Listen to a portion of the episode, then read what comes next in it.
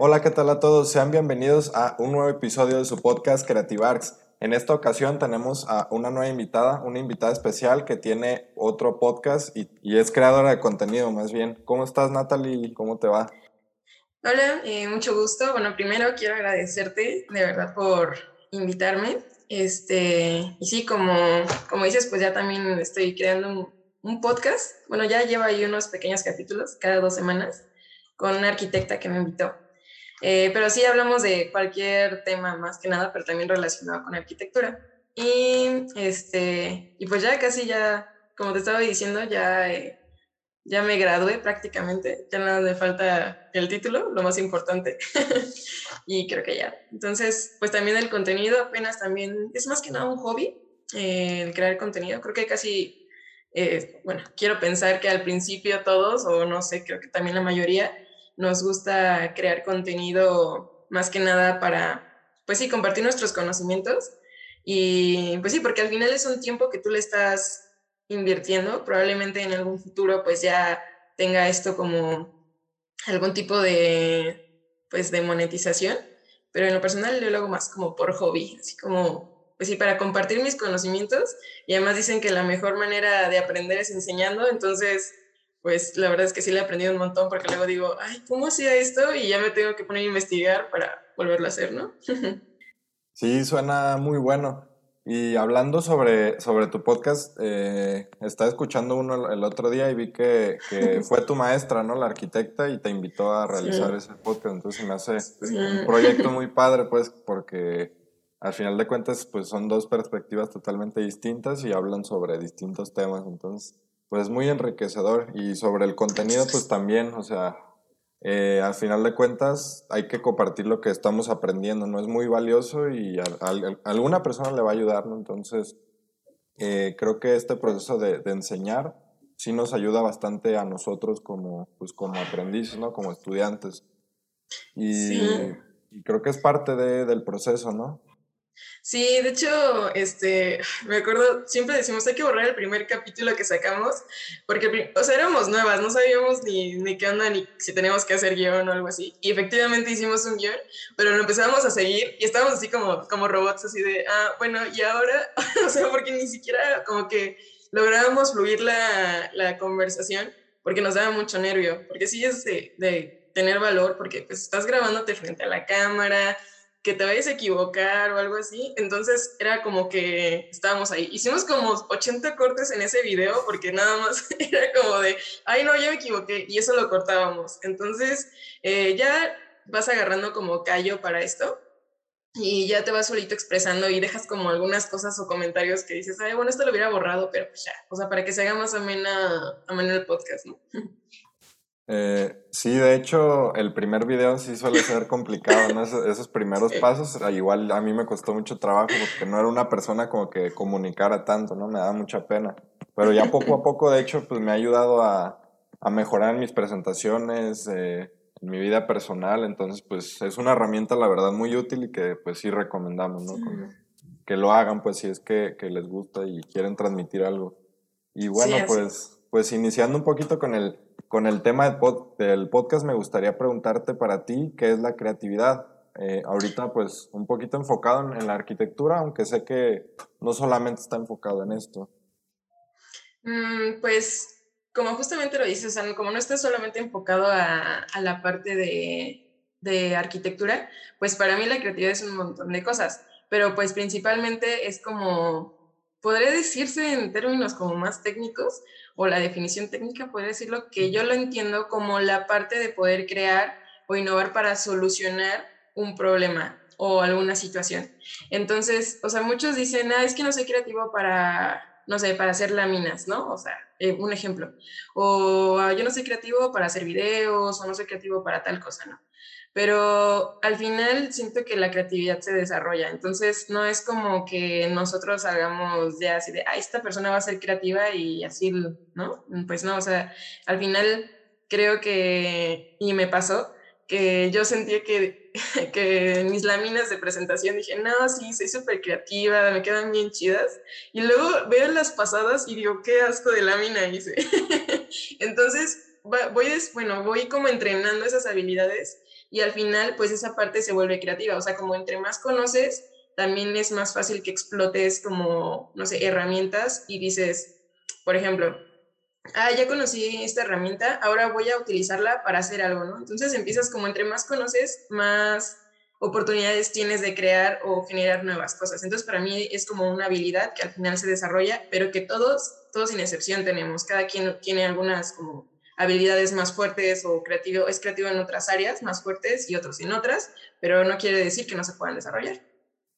Ese punto que mencionas precisamente de que es una herramienta que vamos nosotros eh, trabajando me parece, ¿no? Porque sí, o sea, mientras más experiencias tengamos, más eh, libros eh, tengamos leídos o más recursos, son, son cosas que nosotros vamos a expresar al final de cuentas, ¿no? Por ejemplo, bueno, hay varios artistas, yo creo que muchos, que como Leonardo da Vinci, que tenía una, una libreta común, creo que así la llamaba, y en esa libreta anotaba, e, era un tipo, de, un tipo de diario, ¿no? Y en esa libreta anotaba todo, desde lo que había pasado en su día a día o eh, distintos eh, puntos que le habían llamado la atención.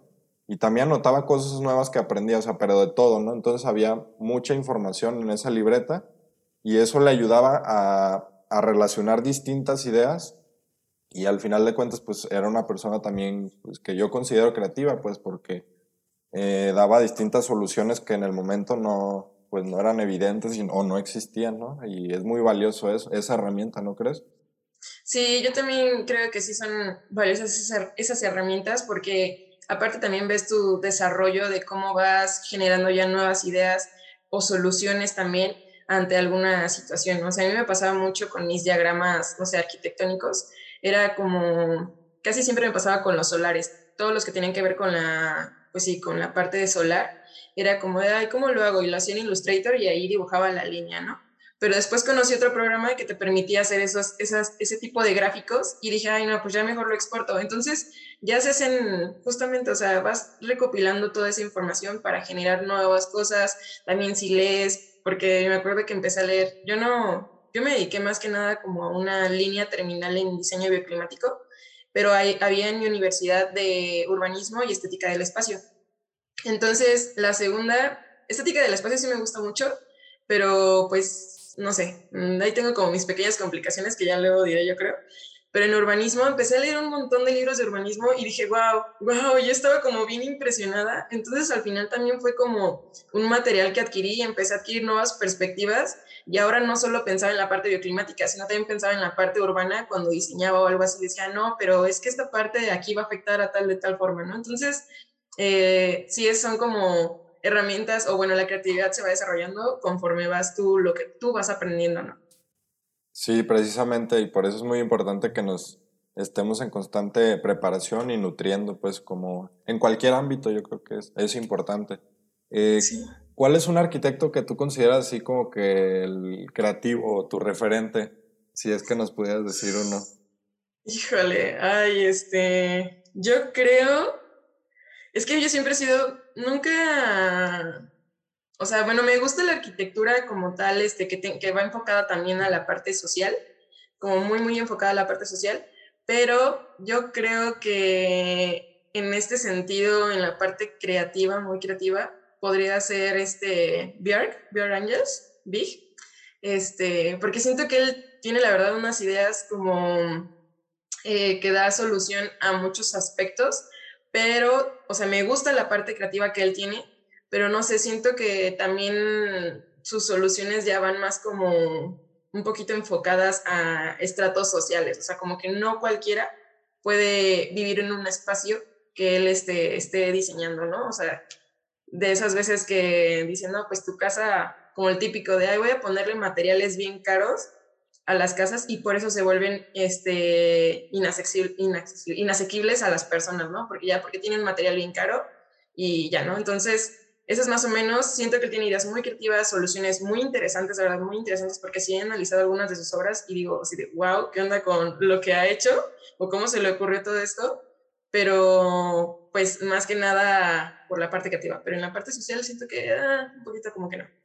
Ok, sí, sí, sí, ahí, ahí pues habría que valorar esos dos puntos, ¿no? Porque sí, precisamente a mí también se me hace que, que propone muy buenas soluciones y también utiliza muy bien las herramientas que tiene, ¿no? O sea, de modelado, de impresión 3D, o sea, utiliza todo, pues todos los recursos que puede y, eso le ayuda también mucho, yo creo, para poder eh, desarrollar sus proyectos de la mejor manera.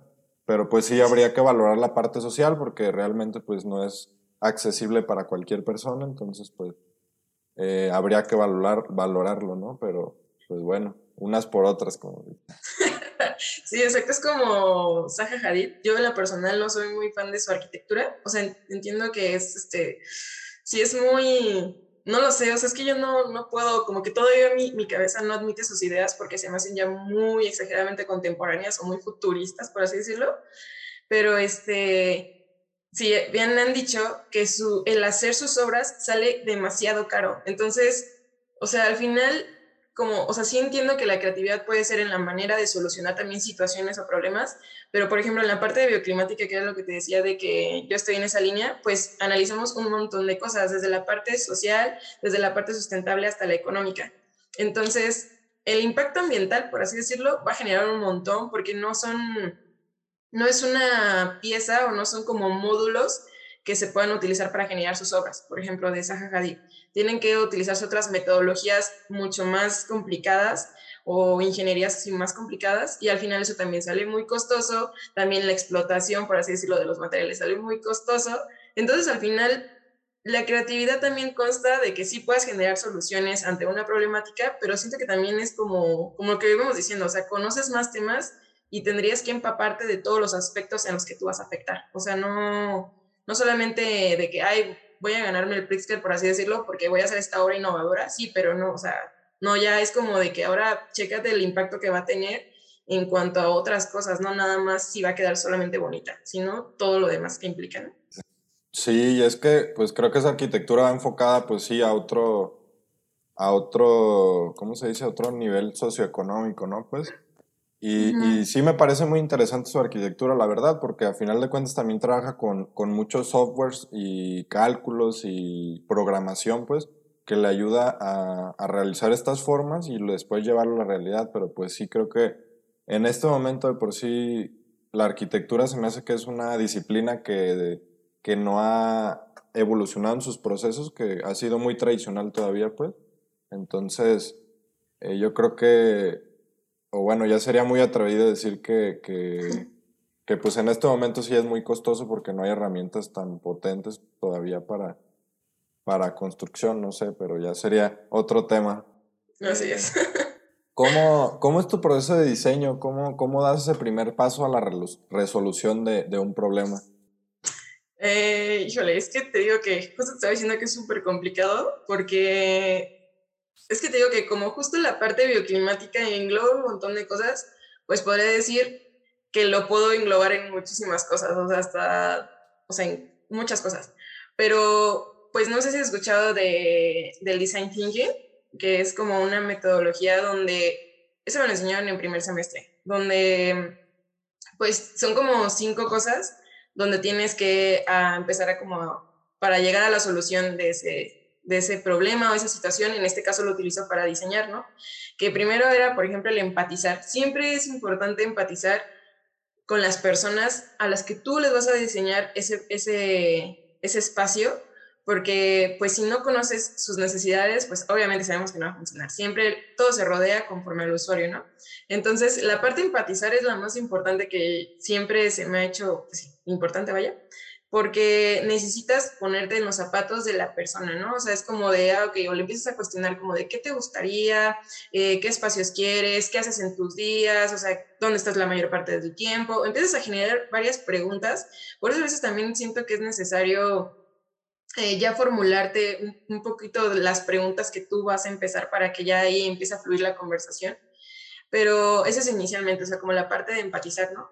De hecho, había una parte importante que se me hizo muy acertada, que justo estaba investigando de, los que ganaron el Pritzker este último, este año, este, de la Catón y Basal, que ellos decían que siempre el cliente decía, ay, pero nada más tengo 100 mil pesos, ¿no? O sea, no sé, bien poquito, pero no sé, un millón para construir mi casa.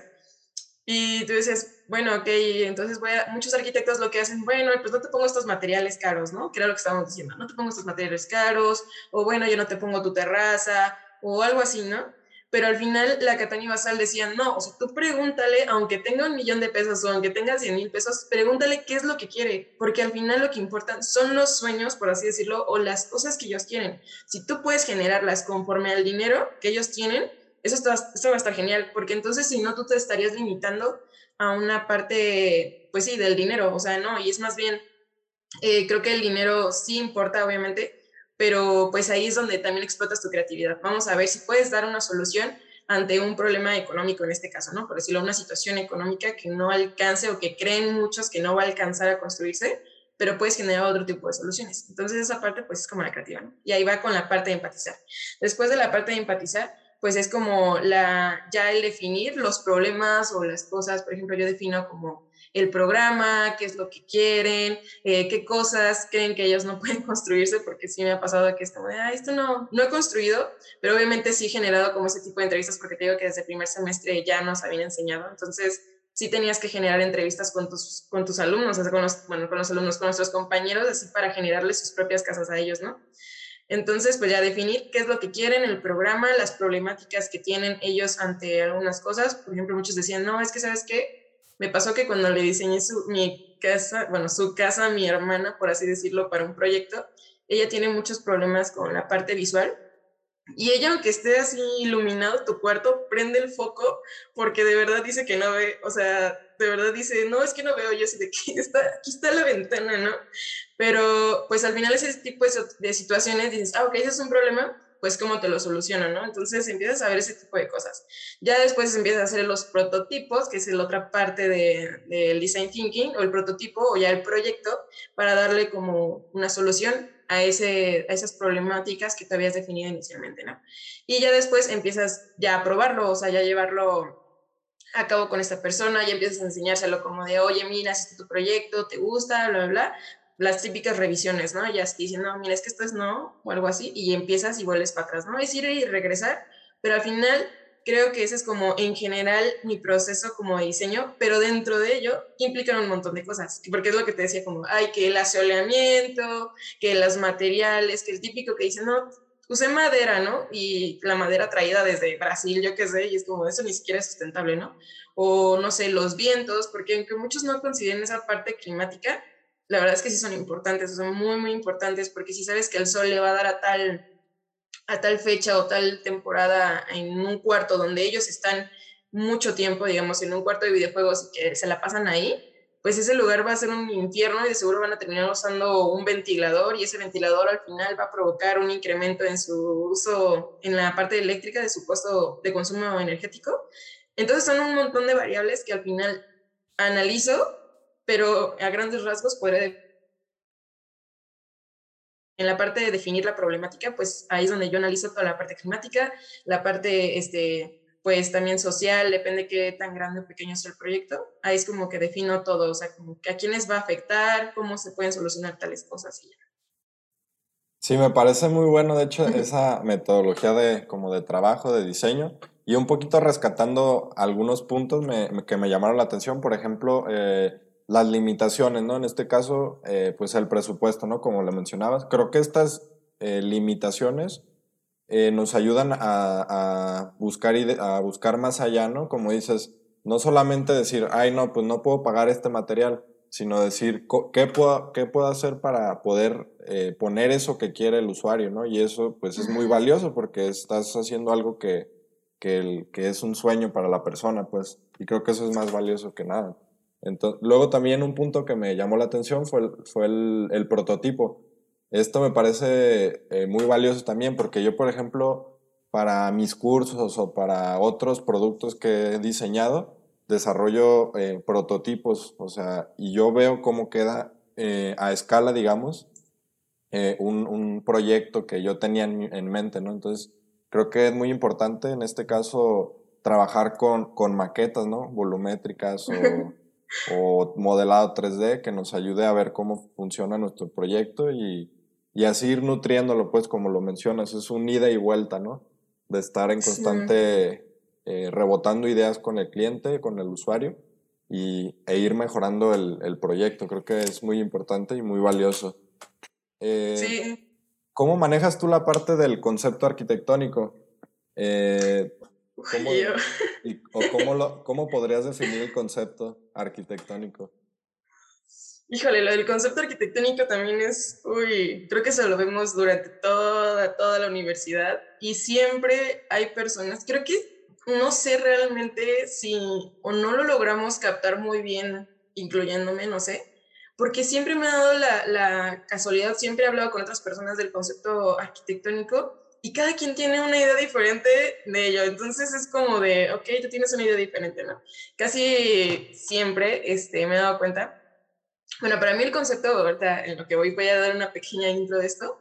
Me he dado cuenta que eh, muchas personas no muchas personas, no es por molestarlos de nada, pero más bien hacían como que eh, el concepto, digamos, era una, no sé, una plantita y su planta tenía una forma de una planta, por así decirlo, o tenía más bien otro ejemplo, que su concepto era un pato y, y tenía la forma de un pato algo así, ¿no? O sea, son como ese tipo de cosas que tú dices, ¿qué? ¿Y qué es ese concepto? en lo personal a mí eso se me hace mal porque siempre nos han enseñado que nunca el concepto es más que nada una forma, un, como un eje rector que puede definir como muchas, muchas cosas que te ayudan a generar tu proyecto. No quiere decir que si tú haces un pato de concepto, pues este, tu planta va un pato. No, más bien es como, digamos, es, haces un pato, ¿por qué? No sé, porque el pato, este, no sé, no sé, ni siquiera sé qué ejemplos poner, como que es feliz, no sé, algo así, ¿no? Entonces, eh, ellos como que se, se, enfocaban en esa parte, ¿no? O sea, como de que lo hacían literalmente. Para mí el concepto era, es más que nada como, bueno, yo lo defino siempre conforme a mis intenciones que yo vaya a tener. En la universidad este, en la que yo estoy, casi siempre dicen que nosotros nos caracterizamos porque somos más como de la parte eh, filosófica o no sé, porque no somos tan técnicos, siempre vemos como la parte más como de intenciones. Y igual en primer semestre ahí empezamos ya desde el concepto con Peter Sumter, no sé si lo ubiques, pero él es como el que desarrollaba atmósferas, o decía como, decía, esta atmósfera él ya definió como el nombre, por así decirlo, de las atmósferas. Y era como qué sensaciones tú quieres que sienta el usuario dentro de tu, de tu espacio que tú vas a generar. Si quieres que sienta miedo, si quieres que sienta este, felicidad, eh, si quieres que se sienta cómodo y así, ¿no? De hecho, hay un claro ejemplo de, de un museo, que se, el Museo Judío, eh, se llama así, o sea, es como una...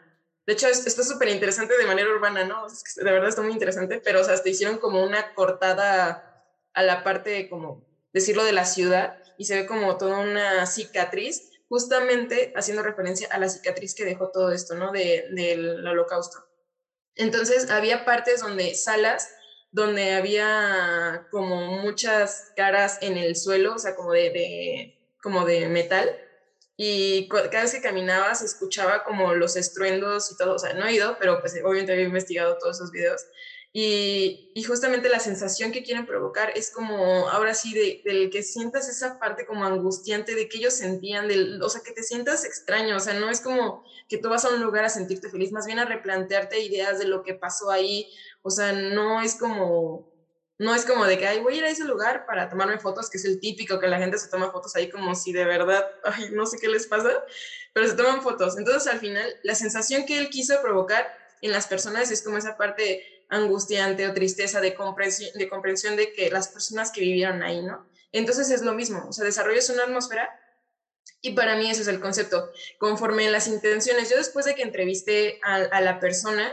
eh, yo empiezo a definir como las características o qué concepto me permite ayudar a, a definir como todas estas situaciones o esta, solucionar estos problemas, ¿no? Conforme a esto. Digamos, no sé, un concepto puede ser ni siquiera algo tangible, puede ser como algo, no sé, como una palabra, este, no sé, dinamismo, eh, fluidez y cosas así, ¿no? Entonces ya sabes que tal vez tu concepto te va a ayudar a, desarrollar eh, esta parte fluida, ¿no? Quieres que un proyecto sea fluido y no necesariamente fluido en el sentido de que quiero que tenga, que mi proyecto sea orgánico, no, o sea, fluido en qué sentido, o sea, justamente definiendo o haciendo relación con lo que las personas o con tu entrevista que hiciste conforme a ellos. Para mí eso es el concepto y definir eso del concepto, no una palabra que me haga construir ya mi casa, que si pongo un cubo es porque mi casa se va a conformar de cubos, no, es como una palabra que me ayude a generar o que tenga de, como otras definiciones a lo largo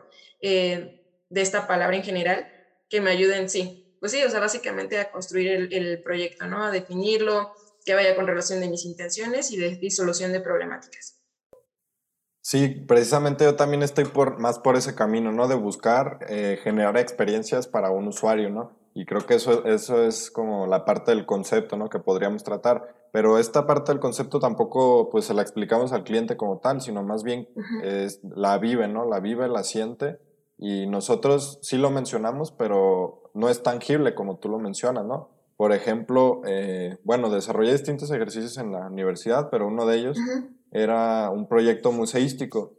Ese proyecto, el concepto era eh, dotar de, de, poder de transformación a las personas. O, bueno, era, era una, una, frase así, ¿no? Como de, de esa experiencia que quería lograr, ¿no? De transformar a las personas que ingresaban en ese lugar. ¿Y cómo iba a lograr esta, esta transformación? Eh, pues por medio de distintas experiencias que buscaba desarrollar dentro del museo.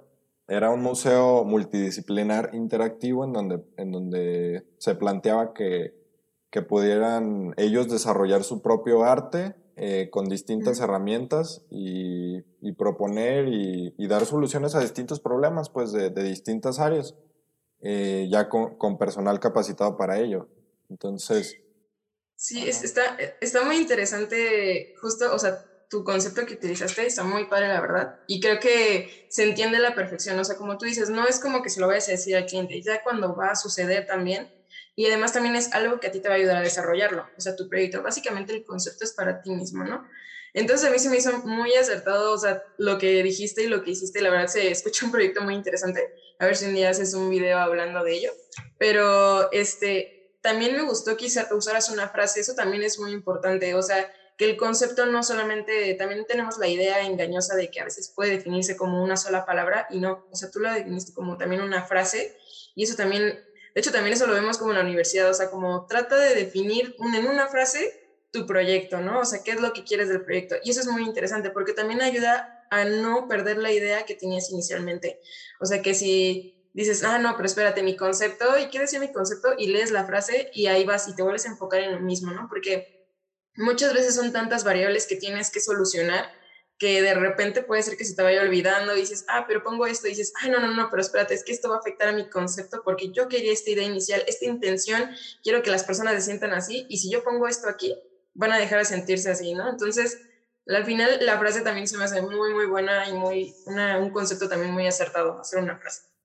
Sí, creo que hay distintas formas de nosotros presentar el concepto, ¿no? Y de darle, y de sintetizarlo, por así decirlo, para, en este caso, pues sí, para, para transmitir lo que queremos un poquito, ¿no? Que al final de cuentas, como todos los artistas, eh, como un pintor, por ejemplo, hace un cuadro y la persona, pues, eh, el, el, artista lo ve de una forma, ¿no? Pero la persona lo ve desde otra perspectiva totalmente distinta y le puede dar otro sentido. Entonces, pues, es también cuestión de perspectiva. Y otro punto también que, que me gustó fue que, que, que, sí, en la universidad nos enseñan a, a, a poder sintetizar nuestro proyecto en una, en una, frase, en unas palabras, ¿no? Que nosotros podamos comunicar y, y transmitirnos. Al final de cuentas también se trata de, de comunicar, pues se me hace muy padre porque nos van nutriendo de distintas herramientas para nosotros eh, presentar y desarrollar nuestros proyectos también, ¿no? Sí, porque, o sea, suele pasar, es como el típico de que, no, pues si yo le doy un plano a alguien que no sabe leer planos, por eso también dicen que, que es necesario que sea súper, súper, súper claro en la, en la parte de elaborar tus planos técnicos, pero pues también siempre hemos sido más visuales, todas las personas siempre somos más visuales, entonces el tener esas herramientas que te ayuden a demostrar qué es lo que va a suceder en tu proyecto también es muy importante, o sea, no es como de que siempre nuestro profesor nos decía como de tu proyecto debe hablar por sí solo, o sea, no es como que le tengas que explicar así de, ah, mira, pero es que aquí estaba esto, y no sé, o sea, como que te dicen, ¿por qué se te muro aquí? Y que tú tengas que dar una explicación por ello, no, o sea, tiene que definirse muy bien y tiene que entenderse muy bien para que las personas puedan comprenderlo también muy bien. Entonces, eh, esa parte también de cómo explorar tus ideas gráficas, por así decirlo, pues son una herramienta muy importante para poder demostrar qué es la intención que vas a generar o cuáles son tus intenciones para el usuario, ¿no? Eso me parece muy valioso lo que buscaste, de que el proyecto debe hablar por sí solo, ¿no? Y de hecho ese es un punto que yo busco transmitir en, mis videos de YouTube al final de cuentas, ¿no? Eh, darles como estas herramientas que a mí me han ayudado para, para poder hacer que sus proyectos eh, hablen por sí solos, ¿no? Por ejemplo, distintos detalles en las láminas, colores, simbologías, eh, y esta información que es importante para que tú no tengas que estar ahí hablando para presentar el proyecto, sino que el proyecto hable por sí solo. Y también yo creo que no simplemente es cuestión de simbología, sino que va detrás, ¿no? Desde el concepto, la intención, de que tenga una justificación al final de cuentas, creo que eso es lo, lo importante. Eh, ¿Cómo encuentras tu, tu inspiración? ¿Cómo, cómo buscas, eh, cómo te inspiras?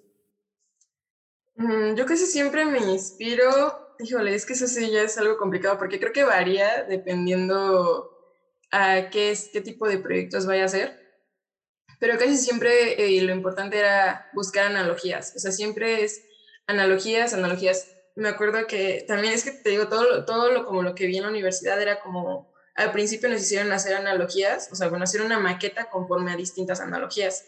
Entonces, eh, me acuerdo que yo, yo elegí al, Sí, justamente elegí uno de Zaha Hadid y uno de Rothstein, el que construyó la Cineteca Nacional. Y entonces era como, ah, ok, voy a intentar, que, ¿qué intenciones igual también ellos tenían? Entonces era como de, ah, voy a generar esto porque ellos utilizaron estos elementos arquitectónicos así y así. Entonces generaba mi propia maquetita conforme a, a las ideas que ellos utilizaron. Entonces, más que nada son buscar analogías también pero regularmente también busco inspiración en la parte de, de, los usuarios. No sé por qué ellos son como, como que la, son la parte importante. Siempre todo un proyecto debe enfocarse a ellos porque ellos son los que van a habitar el espacio.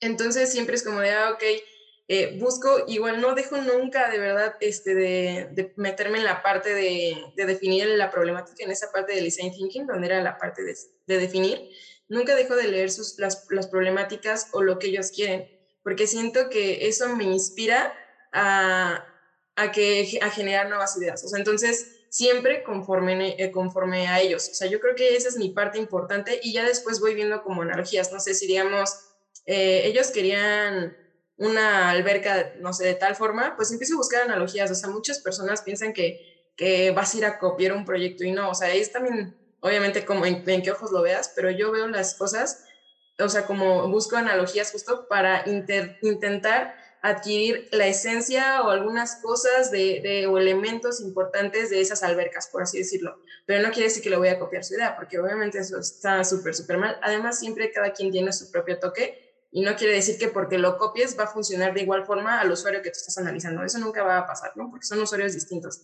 Pero más que nada es buscar las analogías, también tengo una inspiración luego cuando escucho música o luego también cuando estoy más en un lugar este, como tranquilo, o sea, como con naturaleza casi siempre. De hecho, aquí tengo todas mis plantitas porque es como de alguna parte inspiracional. No, súper bien. Sí, al final de cuentas, creo que buscar analogías y puntos de referencia es muy importante para, para ver cómo otras personas eh, dieron solución a un determinado problema. Pero como tú lo mencionas, el usuario siempre va a cambiar, entonces pues si copias un proyecto, pues la verdad es que no va a funcionar y no, no, no va a ser bueno. Y no sería arquitectura, pues también. Sí, exacto. No, ya no serías como un arquitecto, ya serías un copión, ¿no? Pero, pero no, o sea, o sea, al final te digo, o sea, es como esas ideas, analogías, porque te digo que muchos están casados con de que, ay, no, yo no voy a buscar ejemplos porque lo que, lo que voy a hacer es único y si no, no sé, como que siento que están muy casados con la idea de no buscar analogías. Siempre las analogías son una parte importante, o sea, no, no quiere decir que, que, vas a copiar. O sea, yo quiero, bueno, yo quiero pensar o no quiero que tengan esa idea de que van a copiar, porque no es así. O sea, es buscar más que nada las analogías y pues te digo, y la parte también de la música y de la naturaleza que son como, y el usuario. O sea, pero sí el usuario siempre, siempre se de cajón. Sí, sí, sí, es el más importante como lo mencionas. Y también... Eh, un problema o algo que yo veo es, es un arma de doble filo, ¿no? Estar buscando analogías o referencias, porque, por ejemplo, a mí en primeros semestres buscaba referencias y sí, todo muy bien, pero ya luego había una saturación de información, de tanta información que hay en Internet, me saturaba, entonces ya, como no tenía un estilo definido, no tenía tanto conocimiento como para yo decir y, tener un criterio para, para dar soluciones, en este caso de arquitectura, eh, veía referencias y quería juntar todo, ¿no? Entonces puede parecer un, ¿cómo se dice? Una mezcla ahí. Puntos de frutti. Sí, eh, eh, puede ser un arma de doble filo, pues, si es que no cuentas con los conocimientos o con las experiencias para, para dar solución a los problemas, ¿no? Por ejemplo, ahorita ya puedo ver referencias y, sé por, por, qué camino yo voy a ir y estas referencias nada más me ayudan a, nutrir y no a, a, nublarme el camino, porque antes me lo nublaban, entonces este, puede ser un arma de doble filo, ¿no? También. Sí, no, o sea, al principio yo creo que todos empezamos así, o sea, como que no estamos todavía desarrollando esa parte crítica arquitectónica, por así decirlo. Entonces, ya cuando vas avanzando en los siguientes semestres, ya obviamente, eh, o tu desarrollo como arquitecto o estudiante de arquitecto, eh, al final ya vas generando ya un mejor criterio y ya vas descartando muchas cosas, o sea, ya ves diferentes cosas, casi siempre ya hasta en algún punto puede ser que hasta dejas de, ver analogías. La verdad, eso llega, yo no todo el tiempo veo analogías, o sea, es como de, digo, como va enfocado al usuario, pues siempre intento solucionarlo conforme a ellos. O sea, ya sí, muy rara la vez. Casi analogías veía cuando ya eran proyectos mucho más grandes, porque al final como tú ya estás generando tu propio criterio, ya estás dando la solución a, a estas cosas, a tus, a tus problemas, a tus, este, a tus solicitudes del, del usuario, pues muy difícilmente ya vuelves a ver analogías. Yo siento que ya es como, pues sí, ya esta parte crítica ya se volvió más, más rápida y más hábil en ti, ¿no? Exacto, sí, eso es, y eso es algo que vamos aprendiendo con, con el paso, ¿no? Y experimentando a prueba y error. Y por eso es importante también este, estar ahí en constante eh, experimentación, como yo lo menciono. Eh, ¿Cuál es tu rutina un poquito como, como estudiante? No sé si trabajas también, desarrollas también mm. tus podcasts, tus videos. ¿Cómo, ¿Cómo es un poquito tu rutina? ¿Sueles tener muy estructurado o, sí, tener más ligero?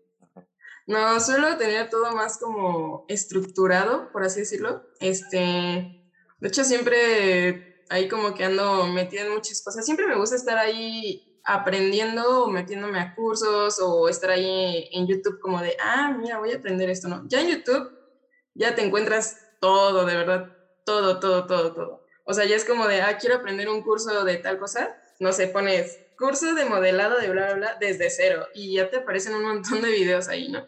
Entonces, pues mi rutina más que nada, como antes era, como te digo, que ya voy a acabar, bueno, ya acabé prácticamente, pues casi siempre se enfocaba en, en la parte de, de, mi escuela y en la parte de otros proyectos en los que como me invitaban así siempre me ha gustado como ser muy participativa en muchas cosas y casi siempre suelo decir sí a, los proyectos a los que me inviten. Casi siempre, de hecho, creo que regularmente o no me acuerdo que haya rechazado alguno.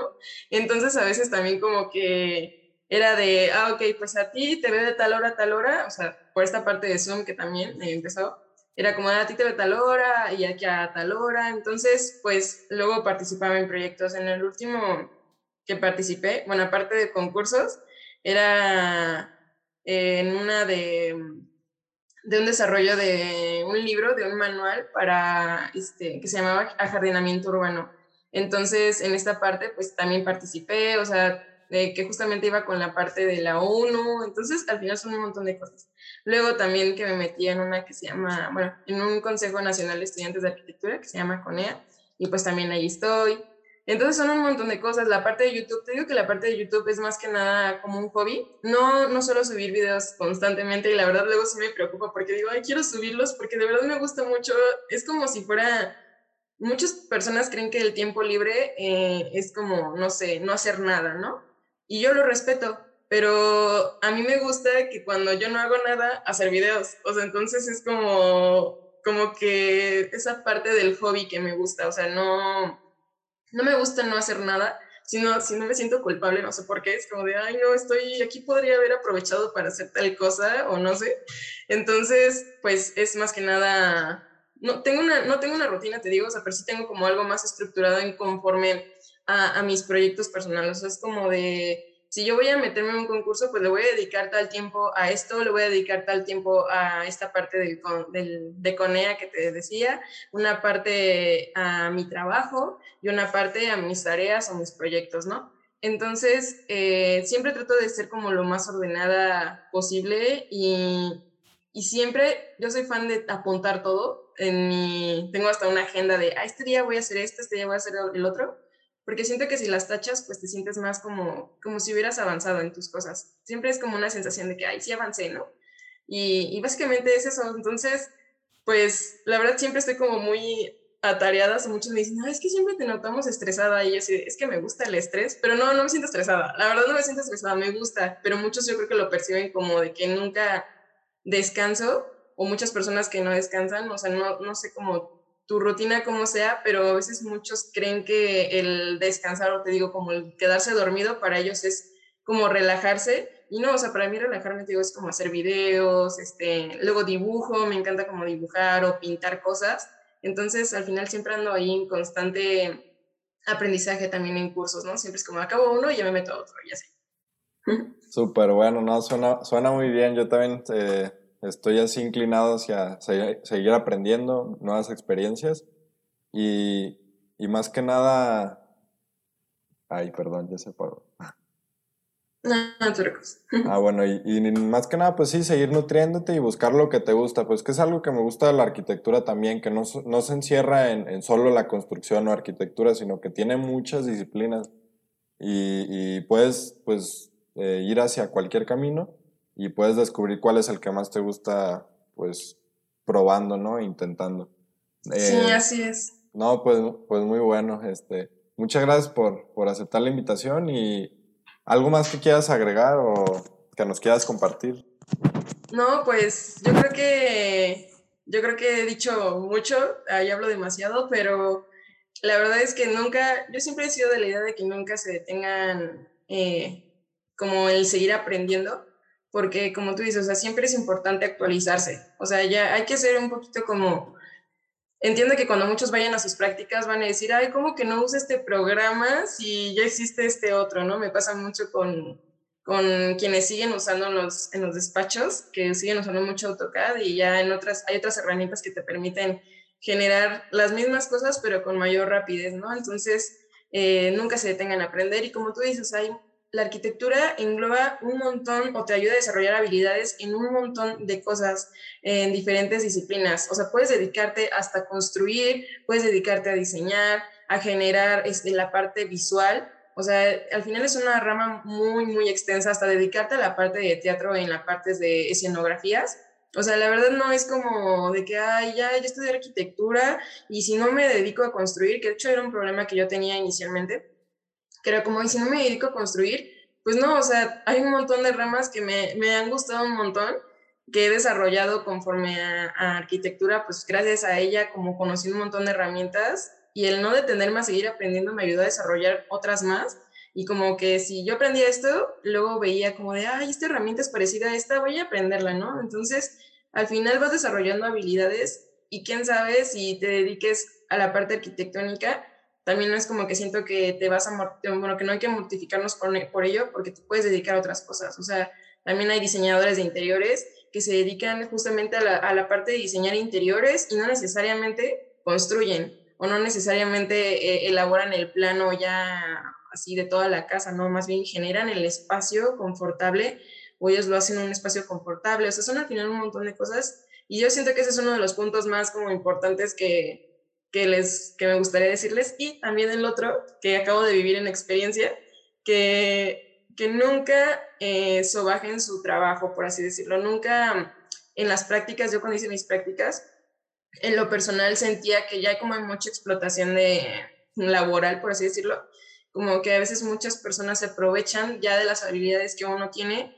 intentan como decirte, ay, quédate otro, otro rato o algo así, pero no te pagan más. Entonces siento que eso también es un punto importante para las personas que, que van para sus prácticas, que no, que siempre pónganse exigentes en sus tiempos y que respeten sus tiempos, porque al final tal vez ni se los vayan a pagar, ¿no? Entonces, no quiere decir que también busquen, sí es bueno buscar un trabajo donde tú le veas futuro allá, quedarte en esa empresa, pero si no te quedas en ella no pasa nada. O sea, yo estoy segura que muchas personas van a lograr encontrar unos mejores trabajos que el que tenían ahí, ¿no? Y ya. Sí, sí, muy, pues muy bueno. Muchas gracias, Natalie, por, por participar. Se me hizo un episodio muy bueno, con mucho aprendizaje y mucho por, por seguir estudiando.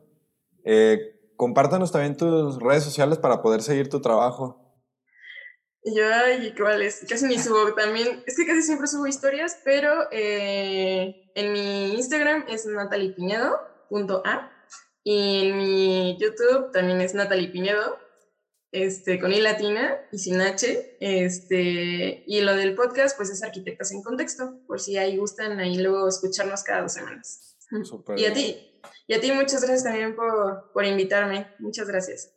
No, no hay de qué. Ya, me gustan las personas así que tienen iniciativa, que desarrollan proyectos o que tienen distintas ideas. Entonces me parece, me parece muy valioso y por ello pues te invité. Entonces muchas gracias. Eh, también pueden, pueden seguir el podcast como Creative Arts en, en, Spotify o en YouTube o en cualquier otro programa de podcast. Y también pueden seguirme como Gerardo Wizard en Instagram o en YouTube. Ahí pues estoy subiendo el podcast y distintos videos para seguirles ayudando. Eh, pues sin más, les agradezco por habernos escuchado y nos vemos en un próximo capítulo de su podcast favorito de creatividad arquitectónica, Creative Arts.